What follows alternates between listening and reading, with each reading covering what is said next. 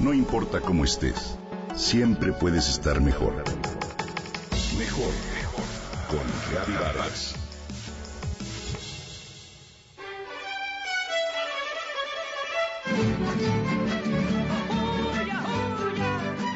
Estamos en plena temporada de los chiles en nogada, uno de los platillos más complicados y sabrosos de la gastronomía mexicana.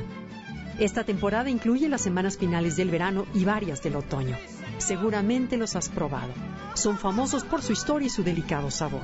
Se dice que nacieron en Puebla en ocasión de la visita que hizo a esta ciudad Agustín de Iturbide el 28 de agosto de 1821, día de su santo.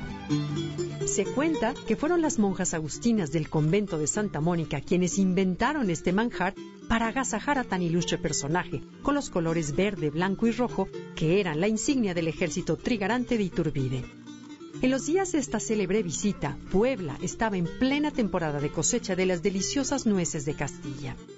Abundaban en esas semanas las pequeñas manzanas, peras, duraznos y granadas que daban fama a los huertos conventuales y familiares de la región.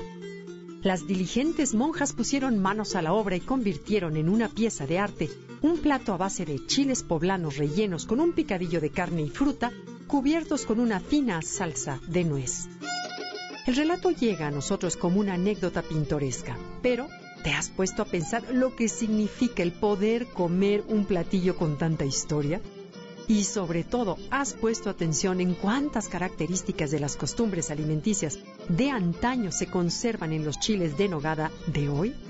Vale la pena pensar en ellos porque son un guiso regional y de temporada, dos cualidades olvidadas en la cocina de nuestros tiempos.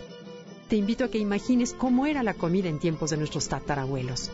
No había refrigeradores, el abasto era complicado y los ingredientes locales difícilmente se conseguían fuera de su lugar de origen. Así, con esas limitaciones nacieron las grandes cocinas regionales de México. Aprovecharon lo que estaba a la mano, pusieron el corazón y la imaginación al servicio de los productos cosechados en los campos cercanos y en los días recientes. Era una cocina que respetaba los momentos, las temporadas del año, con platos sencillos para el día a día y opíparas creaciones solo para las fechas especiales. Los chiles en hogada son una muestra de esa sosegada y sabia forma de comer.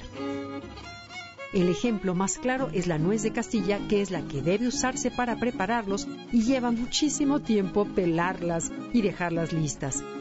México es el segundo exportador mundial de nuez, pero es importante saber que tenemos dos tipos de nueces. Una es la pecana o de cáscara de papel, es del norte del país y se consigue todo el año en todos los mercados. La otra es la nuez de Castilla, de consistencia suave y cáscara dura, que se produce en los estados del centro como Puebla, Tlaxcala, México y Querétaro. Su temporada dura solo unos cuantos meses y su producción representa únicamente el 1% del volumen total de nuez del país. Todas las nueces mexicanas son de estupenda calidad y tienen altos nutrientes que ayudan a fortalecer nuestro sistema muscular, óseo, nervioso y circulatorio. Pero el encanto que tiene la nuez de Castilla y su relación con un plato de tan larga historia como los chiles en nogada la hacen especial y diferente. Goza este platillo mientras dure la temporada y recuerda que la cocina también está hecha de relatos, recuerdos y tradiciones compartidas.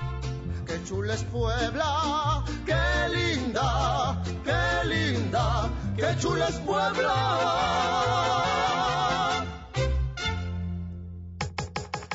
Comenta y comparte a través de Twitter. Gaby-Vargas. No importa cómo estés, siempre puedes estar mejor. Mejor, mejor.